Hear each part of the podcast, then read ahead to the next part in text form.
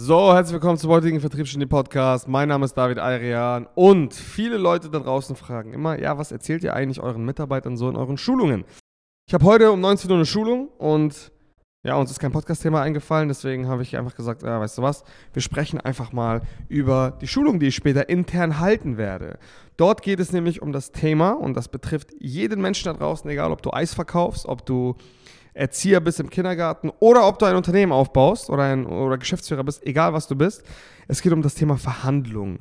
So, und vielen Leuten da draußen ist gar nicht klar, wie wichtig das eigentlich ist, weil wir begegnen Situationen, wo wir Verhandlungen führen müssen, tagtäglich. Tatsächlich sogar auch, wenn wir im Supermarkt sind. Ob wir gerade an der, der Kasse stehen und äh, einen Salat für drei Euro kaufen oder ob wir Verträge schließen mit Kunden so, ob du Dienstleister bist, ob du, egal was du bist. Und das ist ein sehr, sehr wichtiges Thema und viele Menschen haben gar keine Struktur und gar kein System dafür, wie sie in so eine Verhandlung gehen, beziehungsweise wie sie so ein bisschen durchs Leben gehen. Und ich möchte euch in diesem Podcast und später auch in unserer Schulung Grundlagen, beziehungsweise einfach mal drei Grundpfeiler aufzeigen, was so in der Verhandlung alles zu beachten ist, beziehungsweise wie man am besten an die ganze Sache rangehen soll. Und ich teile das Ganze in drei Schritte auf, beziehungsweise in drei Teilbereiche. Das ist natürlich noch wesentlich tiefer, aber drei Grundbereiche, um die es geht. So, fangen wir einfach mal ganz vorne an. Nummer eins.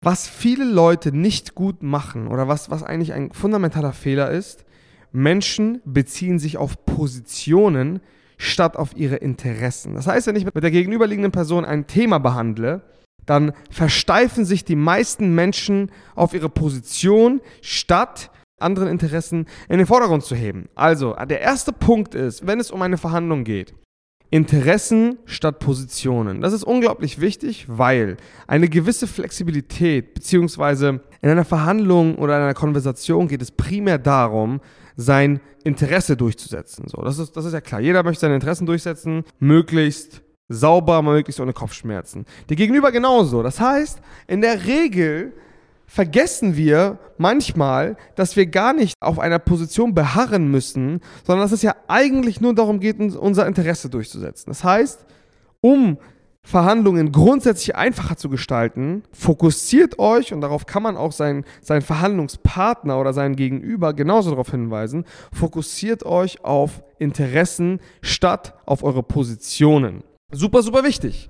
So, das ist, das, das ist der erste Punkt, um den es geht. Und das ist schon eine fundamentale Hilfe, wenn man sich einfach mal vorstellt, okay, auch mein Gegenüber möchte lediglich sein Interesse durchsetzen. Wenn man es schafft, hinter jeder Aussage zu versuchen, ein Interesse zu identifizieren, was von meinem Gegenüber kommt, dann wird mir die Verhandlung wesentlich leichter fallen, weil ich mich dann viel mehr darauf konzentrieren kann, statt mir zu denken, oh, was für ein Arschloch, der nicht von seiner Position entweichen möchte. Nein, das stimmt nicht. Menschen haben Interessen und es geht ausschließlich um Interessen und nicht um die Position. Und es ist super wichtig, selbst wenn mein Verhandlungspartner gerade sich auskotzt und irgendwas erzählt und gefühlt nicht von seiner Position abweichen will, und dazu ist Empathie notwendig. Denkt immer dran, diese Position, die er gerade inne hat, ist lediglich ein Schleier für das Interesse, was da viel tiefer drin steckt. Und das ist einfach super, super wichtig. Und wenn du diesen Podcast hörst, bei der nächsten Verhandlung, konzentriere dich auf das Interesse, stellt gemeinsam die Interessen in den Vordergrund und versucht nicht auf einer emotionalen Position, versucht nicht auf der Position äh, festzustecken oder festzubleiben. Das ist super wichtig. Punkt Nummer zwei. Wenn ihr eure Interessen im Vordergrund habt, geht's in die Ideenbox, in die Ideenkammer. Das heißt, Nummer, Punkt Nummer zwei sind Optionen erwägen, isolieren und die guten Optionen, ja, ausfeilen bzw. weiter durchdenken. Was auf jeden Fall wichtig ist in einer Verhandlung sind Optionen. Das heißt, ihr habt beide Interessen und es gibt jetzt mehrere Optionen und das ist eben wichtig, dass ihr mehrere Optionen abwägt, welche in Frage kommen und welche nicht in Frage kommen. Super wichtig, weil Optionen helfen uns dabei, gegenseitige Interessen zu vereinen. Und wenn ihr es schafft, die gegenseitigen Interessen zu vereinen, habt ihr am Ende einen Deal. So, dementsprechend lasst euch auch nicht zu wenig Zeit dabei, die Optionen abzuwägen und zu gucken, hey, welche Option ist gut und welche Option ist vielleicht mittelgut und welche Option lohnt sich äh, mal durchzudenken, um zu schauen, okay, ist das, ist das, kommt das vielleicht für uns in Frage oder nicht. Also in dieser Ideenkammer, wie wir es hier nennen, könnt ihr kreativ sein, solltet ihr euch genügend Zeit nehmen und schauen, dass ihr gemeinsam Optionen erwägt, die relevant sein können. Und da ist es auch wichtig, dass man auf sein Gegenüber eingeht. Das heißt, mein Gegenüber hat ein gewisses Interesse Interesse. Und die Optionen, die ich vorschlage, die Ideen, die ich bringe, die können nicht nur darauf abzielen, Hauptsache mein Interesse durchzusetzen, sondern sollten sich darauf beziehen, beide Interessen zu wahren oder möglichst zu versuchen, viele Optionen auf den Tisch zu legen, damit man eine gewisse Auswahl an Kriterien hat. Und dabei ist es auch wichtig, in dieser Optionsphase oder in dieser Ideenphase,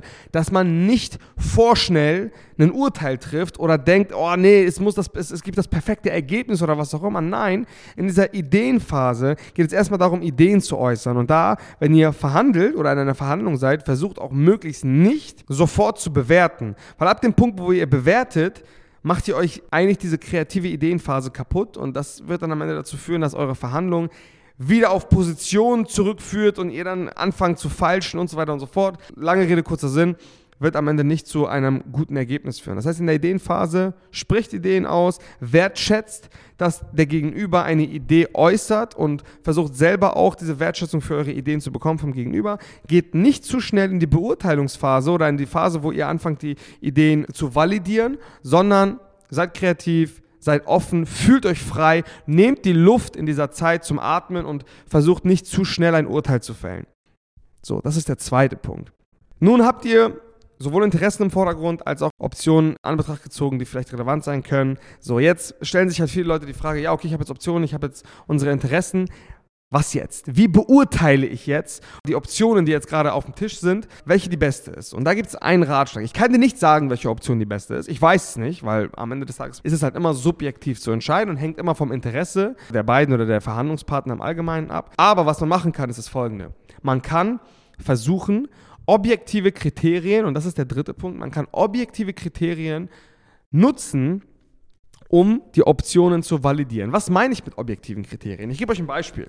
Wenn ihr ein Auto kaufen wollt und der Händler sagt euch, keine Ahnung, 20.000 Euro für dieses Auto oder 100.000 Euro, dann können objektive Kriterien zum Beispiel sein die aktuelle Marktlage. So, das heißt, ihr schaut euch das Auto an, schaut euch die Ausstattung an, schaut euch den Zustand an, neu gebraucht, keine Ahnung, wie viele Kilometer hat das Ding drauf und schaut, ja, okay, wie können wir jetzt beurteilen, ob dieser Preis 20.000 Euro valide ist? Ganz einfach. Ihr schaut euch den Markt an, ihr geht vielleicht auf mobile, ihr geht, keine Ahnung, ihr fragt nochmal den einen oder anderen äh, Autohändler und, und sagt, ja, ist dieser Preis fair? Was bekommt man denn sonst für so ein Auto zur aktuellen Marktsituation? Wie stellt sich dieser Preis zusammen? So, welche Ausstattungsmerkmale hat das Auto? Und so weiter und so fort. Das heißt, objektive Kriterien können divers sein. Objektive Kriterien können auch keine Ahnung, ein moralischer Kodex sein. So, das heißt, was ist denn moralisch verwerflich und was ist nicht moralisch verwerflich? Zum Beispiel, also das sind jetzt alles Beispiele. Eine Religion kann auch ein objektives Kriterium sein, zum Beispiel. Also es gibt viele, viele Möglichkeiten, um objektive Kriterien, die man zur Validierung einer Option nutzen kann. Und das ist wichtig, dass man das macht, aus folgendem Grund. Man kann nicht jede Option einfach nur ausschließlich subjektiv bewerten, weil jeder hat eine andere subjektive Wahrnehmung von Dingen und es ist unglaublich schwierig, eins zu eins dieselbe subjektive Wahrnehmung von einer Sache zu haben wie ein anderer Mensch. Das ist schlichtweg eigentlich fast nicht möglich, weil wir Menschen einfach Individuen sind. Kein Mensch ist wie der andere und dementsprechend sollte man als dritten Step versuchen, objektive Kriterien in Erwägung zu ziehen, die zur Situation passen, so Objektive Kriterien können in einer Vertragsverhandlung zum Beispiel die aktuelle Rechtslage sein, in einer Vertragsverhandlung beispielsweise auch die Konkurrenz sein. Konkurrenzangebote sind auch objektive Kriterien. Das heißt, was bekomme ich für Leistung X, zu welchem Preis? so im aktuellen Markt. Das können alles objektive Kriterien sein und ja, dementsprechend, wenn man diese drei Punkte alleine mal im Hinterkopf hat, dann hat man schon eine wesentlich, wesentlich bessere Ausgangssituation, wenn man in seine nächste Verhandlung geht. So, um es jetzt mal zusammenzufassen, erstens Interessen statt Positionen in den Vordergrund. Zweitens kreative Ideenphase und das dritte nutzt objektive Kriterien, um bessere und validere Entscheidungen und Optionen zu beurteilen. Und ja, darum soll es in diesem Podcast gehen. Ich hoffe, der eine oder andere kann das mal wirklich umsetzen, weil das, das Gute ist an diesen Verhandlungsstrategien beziehungsweise an diesen, an diesen Parametern, wenn alle diese Parameter nutzen, dann haben wir es wesentlich leichter in Verhandlungen, weil dann haben wir auf einmal nicht mehr, ja, ich bestehe jetzt aus Prinzip auf meine Position und wir beurteilen alles jetzt einfach nur noch subjektiv und ah, wenn du eine Idee äußerst, sage ich dir sofort halt deine Schnauze. Nein, sondern Verhandlungen sind auch was Schönes, das ist ja das Geile. Das ist eigentlich eine Sache, die wir Tag für Tag machen und wir könnten unseren Alltag und alltägliche Situationen wesentlich, wesentlich attraktiver gestalten, wenn wir die Technik gut beherrschen. Das ist wie eine schöne Stimme. Wenn jemand singen kann und die Melodie drauf hat, dann hört man dem auch gerne zu. So und, und macht es auch selber sehr gerne. Anders ist es halt, wenn jemand eine Scheißstimme hat und die Töne auch nicht trifft, dann hat man keinen Bock drauf, sich das den ganzen Tag zu geben. Und dementsprechend verhält es sich auch mit dem Verhandeln. Wenn du Verhandlungstechniken grundsätzlich drauf hast, auf die grundsätzlichen Parameter achtest und du auch noch eine angenehme Person bist, dann, dann macht es auch Spaß, Tag für Tag mit dir zu konversieren und mit ihr im Kontakt zu stehen. Ergo, dein ganzes Leben wird einfach besser. So, das heißt, ihr merkt, Leute, Verhandlungen ist was Schönes. Wir sind dafür Tag für Tag konfrontiert, Tag für Tag im, im Kontakt. Wir müssen es nutzen und es ist einfach ein sehr, sehr wertvoller Skill. Deswegen achtet mal auf diese drei Punkte. Das geht natürlich noch weitaus tiefer. Dann gibt es auch noch so ein paar Strategien und so, bla bla. Für weitere Strategien wendet euch gerne an mich, David Algren auf Instagram. Einfach mal eine Nachricht schreiben. Ansonsten ist Verhandeln auch ein großer Teil des Verkaufens. So. Und wie ihr alle da draußen wisst, wir sind eine Unternehmensberatung, haben einen großen Schwerpunkt auch auf den Vertrieb, auf die Integration von Vertriebskanälen, auf die Ausbildung von Vertriebsmitarbeitern und so weiter und so fort. Wenn ihr in diesen Bereichen zusätzliche Unterstützung benötigt, gerade vielleicht mal bei so 10, 20, 50, 100.000 Euro Umsatz feststeckt und nicht wisst, wie ihr weitere Umsatzsprünge generieren könnt, dann meldet euch gerne, tragt euch gerne ein auf www.salesex.de für ein Beratungsgespräch. Dann meldet sich einer unserer Consultants bei euch, um mit euch mal eine kostenlose Beratungssession zu machen. Boah, ich kann nicht mehr reden. So, in diesem Sinne, vielen Dank, wenn du bis hierhin zugehört hast und bis zum nächsten Mal. Ciao, ciao.